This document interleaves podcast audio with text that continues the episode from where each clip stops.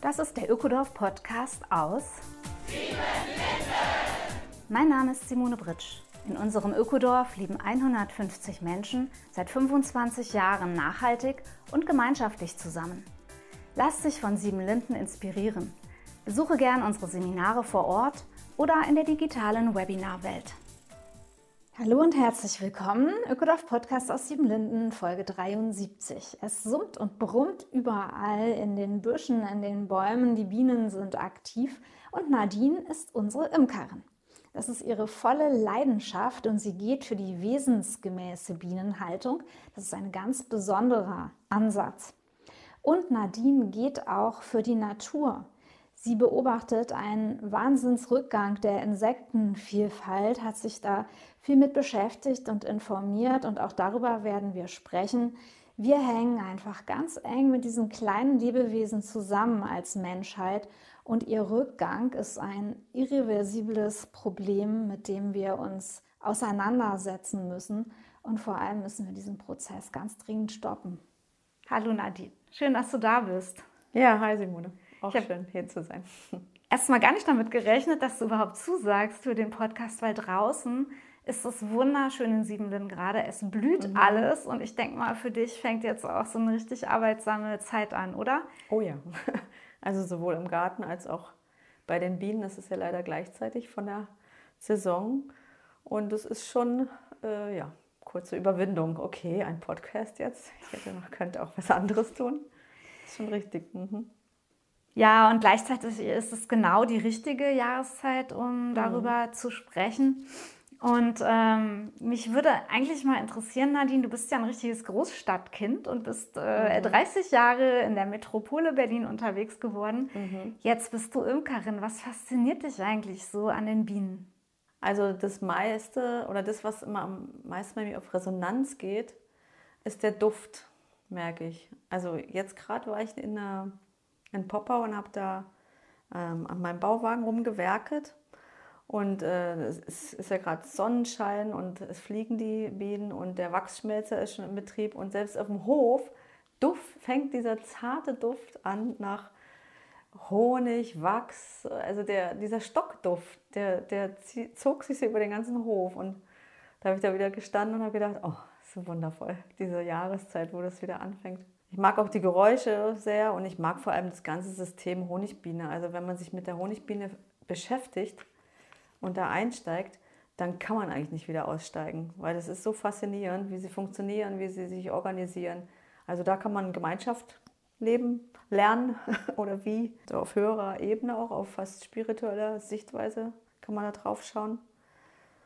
Und es ist einfach toll, also es sind einfach tolle Tiere Geräusche, diese, diese Energie, die die ausstrahlen. Der Honig ist auch lecker. Ja, der Honig ist auch lecker, aber der klebt auch ganz schön. da kommen wir in Sieben Linden jedenfalls immer sehr in den Genuss von Nadines Honig, der einfach auf eine richtig gute Weise auch hergestellt ist. Und das ist auch schön zu wissen, dass die ähm, Sorgfalt auch mit dem Tierchen Biene bei dir so da ist, beziehungsweise spricht man ja äh, unter Imkerkreisen sogar von dem Bienen, von einem ganzen Organismus, äh, dieser Bienenstock, der gar keinen, der wie ein, ein neues Wesen ist, das aus lauter tausenden Einzelbienen mhm. besteht. Also der Bienen heißt das? Der Bienen. Der Bienen, genau. Und das wird so in der wesensgemäßen Bienenhaltung oder früher hat man es auch einfach so genannt. Also es war der Bienen. Und ja, es wird als Gesamteinheit betrachtet, also bestehend aus den drei, also aus der Königin, aus den weiblichen und den männlichen Bienen und hinzu kommt das, ähm, der Wabenbau, der als Skelett des Ganzen betrachtet werden kann. Und diese Einheit zusammen bildet der Bienen. Und das ist natürlich, also jetzt sind wir bei, äh, was ist wesensgemäße Bienenhaltung und was ist äh, konventionelle Bienenhaltung, wo sind die Unterschiede?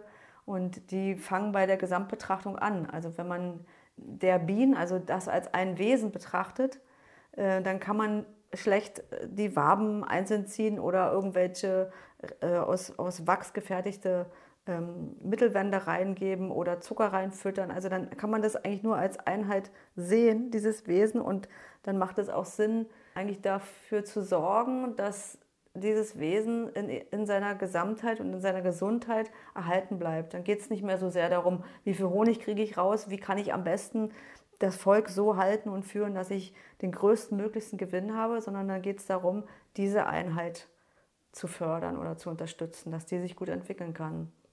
Und dafür gibt es natürlich verschiedene Beutensysteme oder verschiedene Vorgehensweise, die jetzt in der wesensgemäßen Bienenhaltung doch recht anders gemacht werden. Also der, der radikalste Unterschied ist, dass äh, die Bienen auf ihrem Honig überwintern und nicht mit Zucker befüttert werden.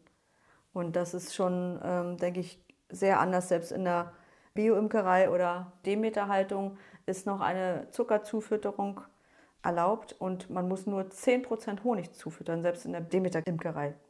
Also wesensgemäße Bienenhaltung, das ist, ist sozusagen dein Steckenpferd. Ja. Und äh, da werden wir auch nachher nochmal mhm. drauf zu sprechen kommen, auf die Besonderheiten.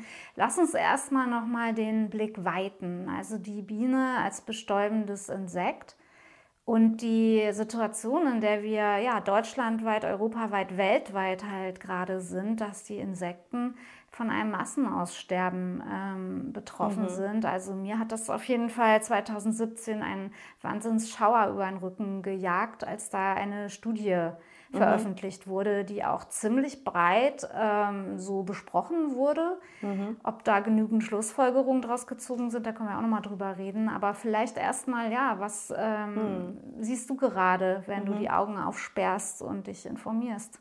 Ja, das, äh, wovon du da sprichst, ist wahrscheinlich die Krefeld-Studie gewesen. Die kam 2017 zu dem schwindelerregenden Ergebnis, dass 26 Prozent der Biomasse bei den Insekten in Deutschland zurückgegangen ist. Und es betrifft ja vor allem die Artenvielfalt. Das muss man bei der Studie auch noch mit erwähnen. Also da sind nicht weiß ich, von Honigbienen, wo es sowieso viele gibt, äh, viel zurück, sondern von der es gibt ja auch viele solitäre Bienen, Wildbienen, die solitär und einzeln und gar nicht so viel vorhanden sind. Und da sind halt einfach auch einige ausgestorben. Manche gibt es davon einfach inzwischen nicht mehr. Also bei den Wildbienen hat man festgestellt, dass sogar 50 Prozent vom Aussterben bedroht sind. Und zu den äh, bestäubenden Insekten, also dort wurden ja bestäubende Insekten untersucht in der Krefeld-Studie. Also da zählen ja noch mehr dazu. Es, man, man hört immer von Bienensterben, dann kommt man schnell zu der oh Gott, unsere arme Honigbiene ist im Aussterben bedroht. Die Honigbiene betrifft es auch, aber gar nicht so stark. Es betrifft ja hauptsächlich die Wildbienen und es betrifft auch Schmetterlinge. Also es gibt ja noch Schwebfliegen, Schmetterlinge, Käfer, alles Mögliche, die auch bestäubende Insekten sind. Wespen gehören auch dazu. Und äh, auch die sind bedroht, also teilweise viel bedrohter als unsere Honigbiene, die ja eine starke Lobby hat und von, auch von Imkern und von in der Presse und wir haben ja großes Interesse daran, dass unsere Honigbiene überlebt, schon allein wegen ihrer äh, tollen Produkte, die sie zu liefern hat. Ne? Von Honig, Propolis, das Gelee Royal, was es nicht alles zu ernten, Wachs, ne? was es nicht alles zu ernten gibt von ihr. Zu den wirklich bedroht vom Aussterben sind ja die Wildbienen.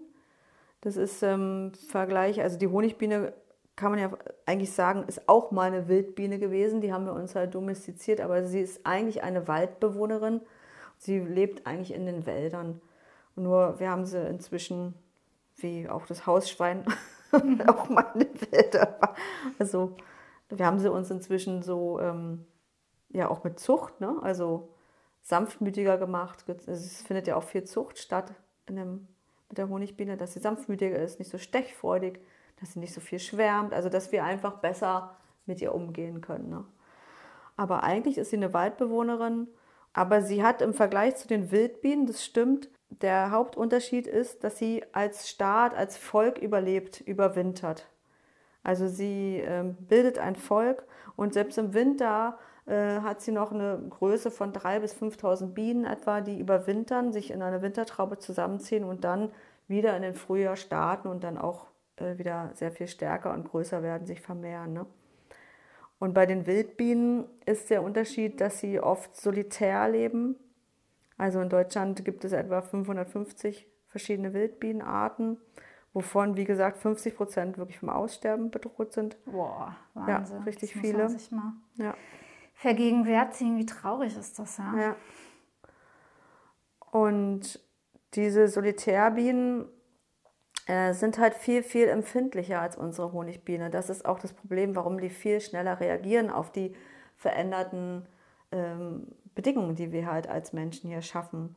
Also das, was ja zu dem großen Artensterben führt, ist ja vor allem diese invasive Monokultur, die betrieben wird in der Landwirtschaft und in der Forstwirtschaft mit der Kombination von diesen vielen angeblichen Pflanzenschutzmitteln, die dort versprüht werden, von den Insektiziden, Fungiziden, Herbiziden, die halt in den Insekten sowohl die Nahrungsgrundlage entziehen, als auch die Möglichkeit also die Wohngrundlage sozusagen entziehen. Das ist das Hauptproblem. Das ist doch völlig verrückt, oder? Ich meine, wir brauchen doch diese Bestäuber.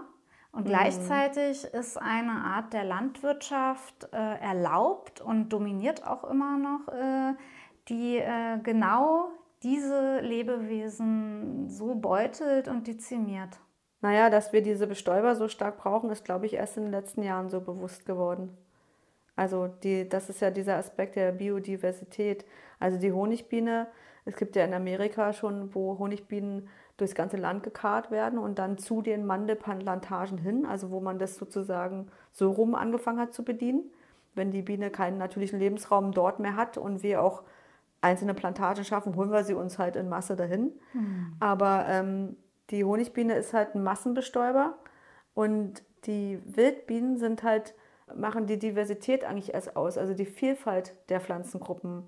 Die Wildbienen sind ja, das ist auch ein Punkt, warum sie so stark vom Aussterben bedroht sind. Da gibt es ja Polylektine und Olilektine nennt man die. Also es gibt Wildbienen, die spezialisiert sind auf ganz bestimmte Pollenzufuhr, also die einzelne Pflanzen benötigen, um sich überhaupt fortzupflanzen.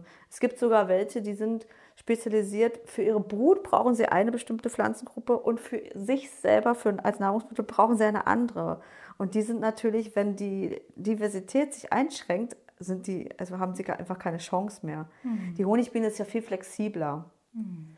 Und die ähm, Bienen, die so polylektin sind, die sind halt auch äh, offener für verschiedene Pflanzen, Pollen sammeln. Und die sind auch nicht unbedingt vom Aussterben bedroht. Das betrifft vor allem unsere Spezialisten.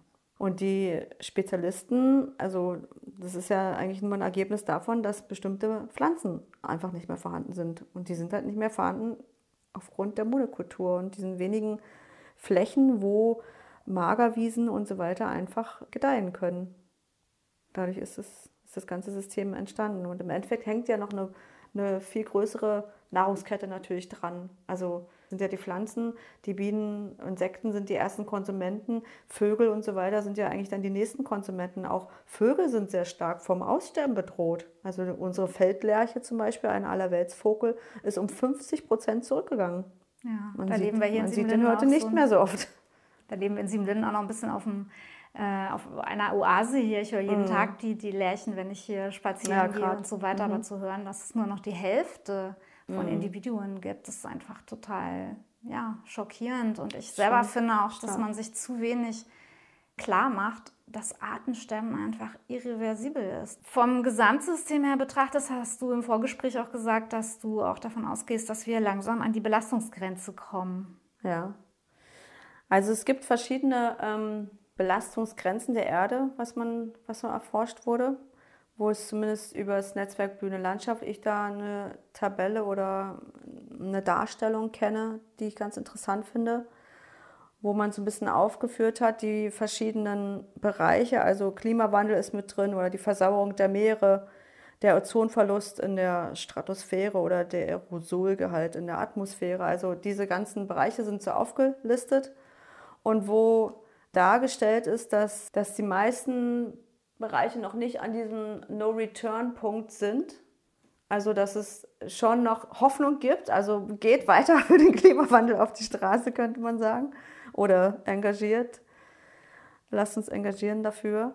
Aber wo es im Bereich der Biodiversität, also bei der genetischen und funktionalen Vielfalt von Arten ne, und auch in dem Bereich biogeochemische Stoffflüsse, vor allem was den Phosphor- und Stickstoffgehalt anbelangt. Da gibt's, das sind zwei Bereiche, wo der No-Return-Punkt, der sogenannte, äh, eigentlich überschritten ist. Mhm. Und wo wir uns, glaube ich, noch gar nicht so richtig darüber klar sind, was das eigentlich bedeutet.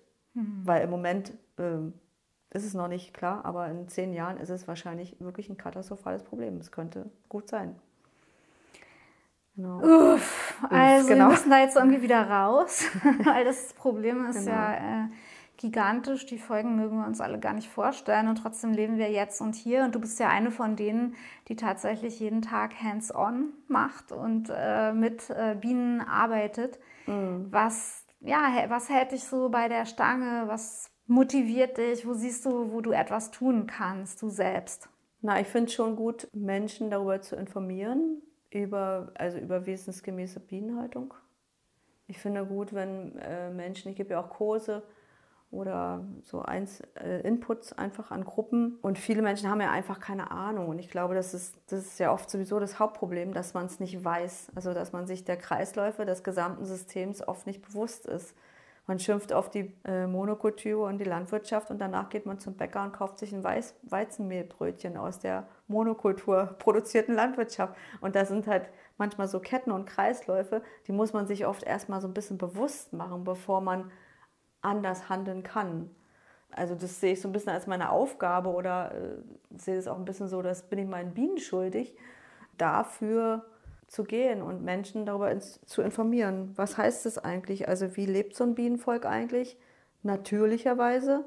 Und äh, was findet in vielen Imkereien statt oder auch bei vielen Hobbyimkern? Also der, die Biene ist ja, selbst im Hobbybereich wird sie von, von, von vielen Imkern, also es ist ganz selbstverständlich, dass der Schwarm verhindert wird, dass Zuckerfütterung stattfindet, dass die Königin am besten noch Flü die Flügel abgeschnitten werden, damit die gar nicht erst schwärmen. Das ist ganz normal. Das ist einfach von Generation zu Generation, das ist ja oft ein Generationshandwerk, so weitergegeben worden.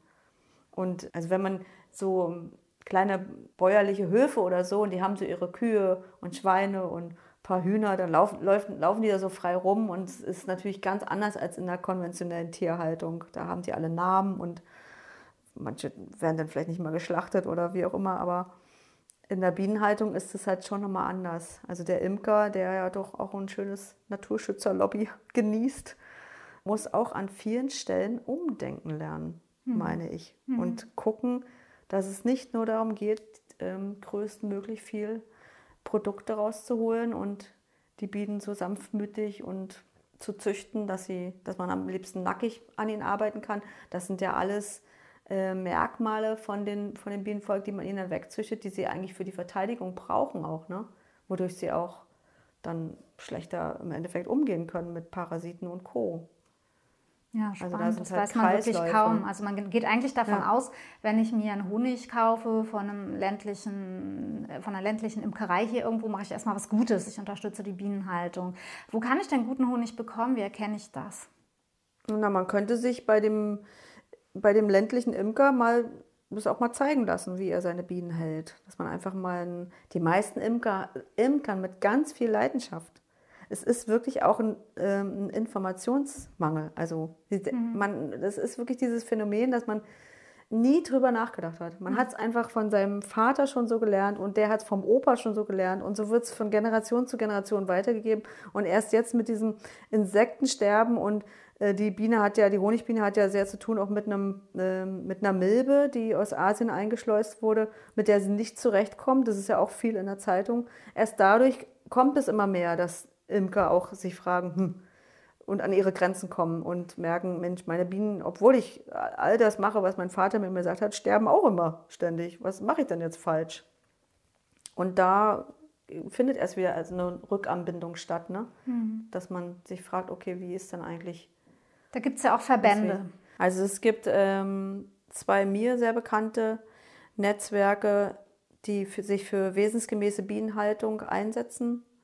Das ist einmal Mellifera, www.mellifera.de. Die sind eher so im, im süddeutschen Raum, und, aber da kann man auch Bienenkurse machen über ganz deutschlandweit und die machen viele interessante Inputs, also auch mit Schülern und also sowohl zur wesensgemäßen Bienenhaltung übers Jahr, aber auch äh, für Schüler, für Schulklassen.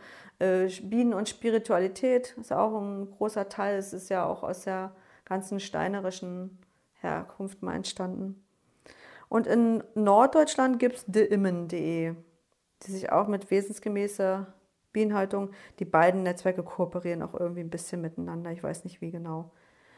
Und dann gibt es noch das Netzwerk blühende Landschaft.de mit UE geschrieben. Und dieses Netzwerk finde ich eigentlich besonders interessant, weil es die Problematik der Biene äh, an einem anderen Punkt versucht zu greifen, nämlich an der mangelnden blühenden Landschaft, was ja wirklich das Hauptproblem ist, dass diese Pollenarmut nur noch da ist. Wir haben zwar jetzt zum Beispiel Blüte der Raps, da gibt es jetzt Futter für Bienen ohne Ende, aber sehr einseitig. Also nur einseitiges Futter, nur der gleiche Pollen.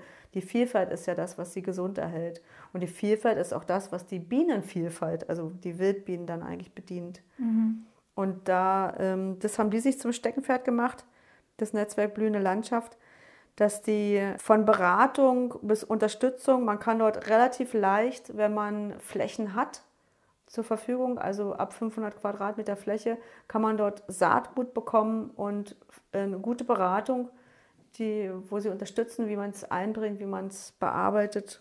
Also so dass man Blühstreifen, Blühstreifen Blühflächen, alles Mögliche ist dort möglich. Mhm. Wenn ich jetzt nicht so viel Fläche habe, ja, also wenn ich mhm. eher einen kleinen Garten habe oder vielleicht nur einen Balkon oder eine Terrasse, was kann ich tun? Also wenn man vor allem was für Wildbienen tun will, weil Honigbienen sind ja, wie gesagt, eher Baumbewohner und suchen sich größere Flecken, sind ja größtenteils auch in Imkerhand. Aber es gibt auch wildlebende Honigbienenvölker. Die will man ja aber nicht unbedingt ansiedeln. Also da baut man nicht unbedingt was. Aber kann man natürlich auch ein ausgeholter Baumstamm, schön weit oben aufgehangen, kann gut passieren, dass der sich auch von alleine mal durch einen Bienenschwarm, der irgendwo anders abgehauen ist, äh, da ansiedelt. Also selbst das kann man, wenn man Honigbienen im Garten haben will, machen. Also klappt, wenn es eine gewisse Höhe hat. Und wenn man jetzt an die Wildbienen denkt, muss man sich meines Erachtens ein bisschen informieren. Also es ist nicht so einfach, dass man in den Baumarkt geht und sich ein Wildbienenhotel kauft und es irgendwo aufhängt, weil das macht nicht so viel Sinn. Also man muss zum einen erstmal wissen, dass Wildbienen einen viel kleineren Sammelradius haben. Also der geht meist so um die 150 Meter Radius. Also wenn man ein Wildbienenhotel selber baut oder aufhängt, ist das sehr toll. Aber man braucht dann auch ein Nahrungsangebot in der Nähe, weil sie fliegen nicht so weit, sonst wird sich dort keine Wildbiene ansiedeln. Also das zum Beispiel ist schon mal ein Fakt, den man wissen sollte und der zusammengehört.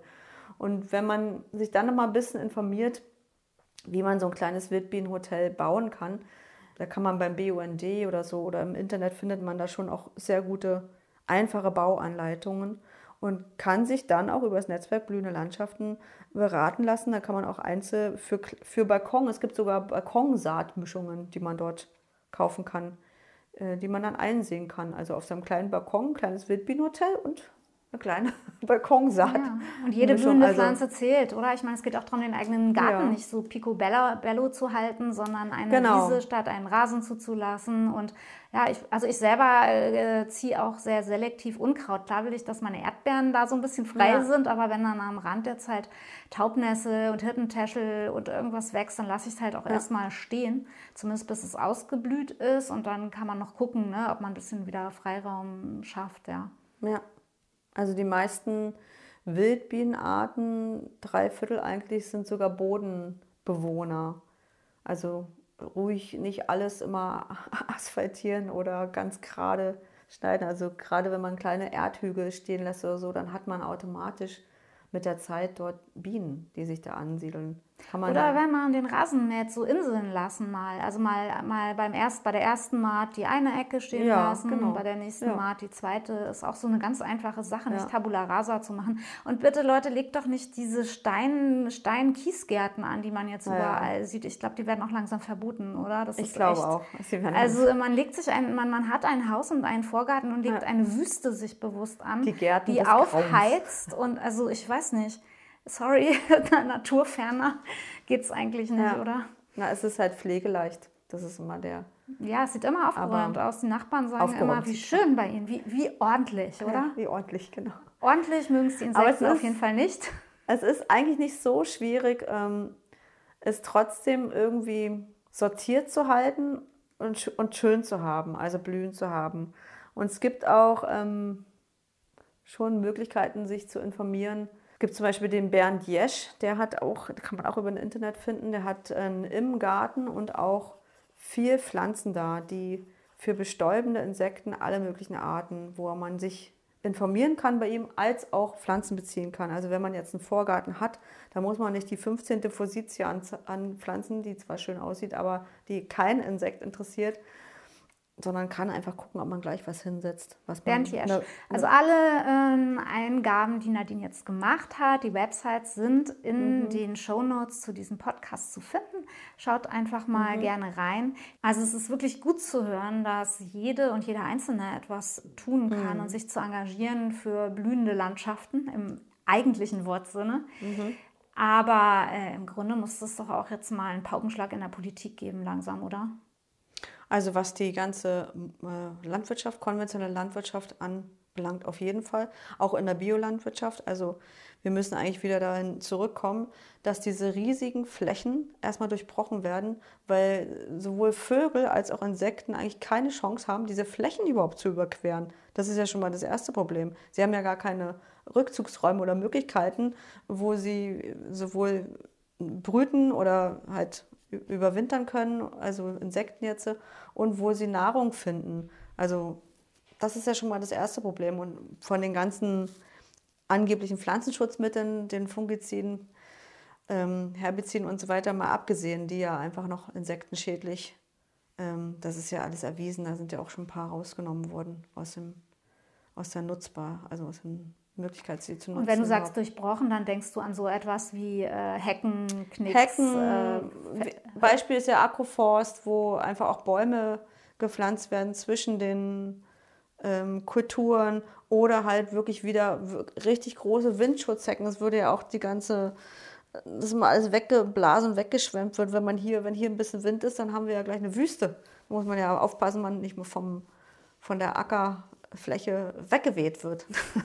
Das, ja. ist, das ist halt katastrophal ja eigentlich. Und das gehört ja alles zusammen. Ja. Also es müssen eigentlich wieder diese Hecken hin. Die Flächen müssen wieder kleiner werden. Das ist meines Erachtens das A und O. Und dass die Pflanzen, diese Gifte da rauskommen aus dem Boden, ist ja eigentlich selbstverständlich. Da sind wir auch schon dran. Oder da ist die Politik ja auch ein Stück weit dran. Ja, genau. Agrarwende jetzt. Ne? Das ist wirklich eine ganz, ganz dringende ja. Forderung, weil die Schäden, die entstehen, sind irreversibel. Ich möchte auch noch äh, zum Abschluss noch einen äh, Hinweis geben, weil ich habe ein Buch äh, gelesen vor einigen Jahren, das ist 2017 rausgekommen von der Maja Lunde, das ist eine Norwegerin. Der Roman heißt Die Geschichte der Bienen und spielt in drei Zeiten. Einmal geht es um die ähm, ersten Anfänge der systematischen Imkerei, wie mhm. entdeckt wird. Ja. Ähm, kennst du auch, ne? Das ja, ich kenne das Buch. Ja. Mhm. Ähm, wie die Imkerei so aufgebaut wird. Dann geht es um die industrielle Imkerei und dann gibt es auch noch so eine, ja, so eine ganz schreckliche Zukunftsvision, wie ohne Bienen eben Bäume mit Pinseln bestäubt werden in einer Art Zwangsarbeit in China. Also das ist natürlich eine Horrorvision. Aber das ist ja gar nicht so Zukunft, ne? Gab es ja alles schon. Ja. Ich möchte nicht, dass es flächendeckend so weit kommt. Das Buch hat mich trotzdem wahnsinnig äh, fasziniert und auch informiert. Also es mm. ist mhm. wirklich eine ganz, ganz schöne, herzergreifende Geschichte, die mm. gut recherchiert ist. Und ich finde es einen richtig wichtigen Umweltroman oder wie soll ich es nennen. Hat dir auch gefallen, ne? Ja, mm. gutes Buch, finde ich schon. Du, dann äh, wollen wir dich auch nicht länger heute aufhalten. Mhm. Ich glaube, wir werden noch mal äh, in absehbarer Zeit einen richtigen Imkerei-Podcast mit dir machen, weil du bildest ja auch Menschen weiter, mhm. die imkern wollen und da noch mal mehr auf die Feinheiten. Das konnte jetzt einfach nur so angerissen werden. Ja. Ich fand einfach diesen Artenschutzaspekt erstmal so ja, global ich finde den auch wichtig, wichtiger. Ja, auf jeden Fall. Also wenn man was für Bienen tun will, muss man nicht automatisch Imker werden. Ja. Man kann so viel anderes für Bienen tun. Aber wenn man schon Imker ist, dann kann man noch bei mir lernen, wie man ja. die Bienen so hält, dass, dass es artgerecht oder wesensgemäß ist. Mhm. Ja, ich wünsche dir jetzt einfach eine richtig super Sommersaison, Nadine, auch mit deinem mhm. wirklich schönen Ansatz, so die Kooperation zwischen Mensch und Natur wieder mit, ja, mit Tiefe auch zu erfüllen. Mhm. Und, ähm, okay, danke dir. Das war sie, die neue Folge des Ökodorf Podcasts aus Siebenlinden. Besuche uns auf www.siebenlinden.org oder komm zu Seminaren ins Ökodorf Siebenlinden in die ländliche Altmark. Auch in unseren neuen Online-Kursen der Webinarwelt kannst du alles über Nachhaltigkeit und Gemeinschaft lernen. Der Ökodorf Podcast aus Siebenlinden ist eine Produktion vom Freundeskreis Ökodorf e.V.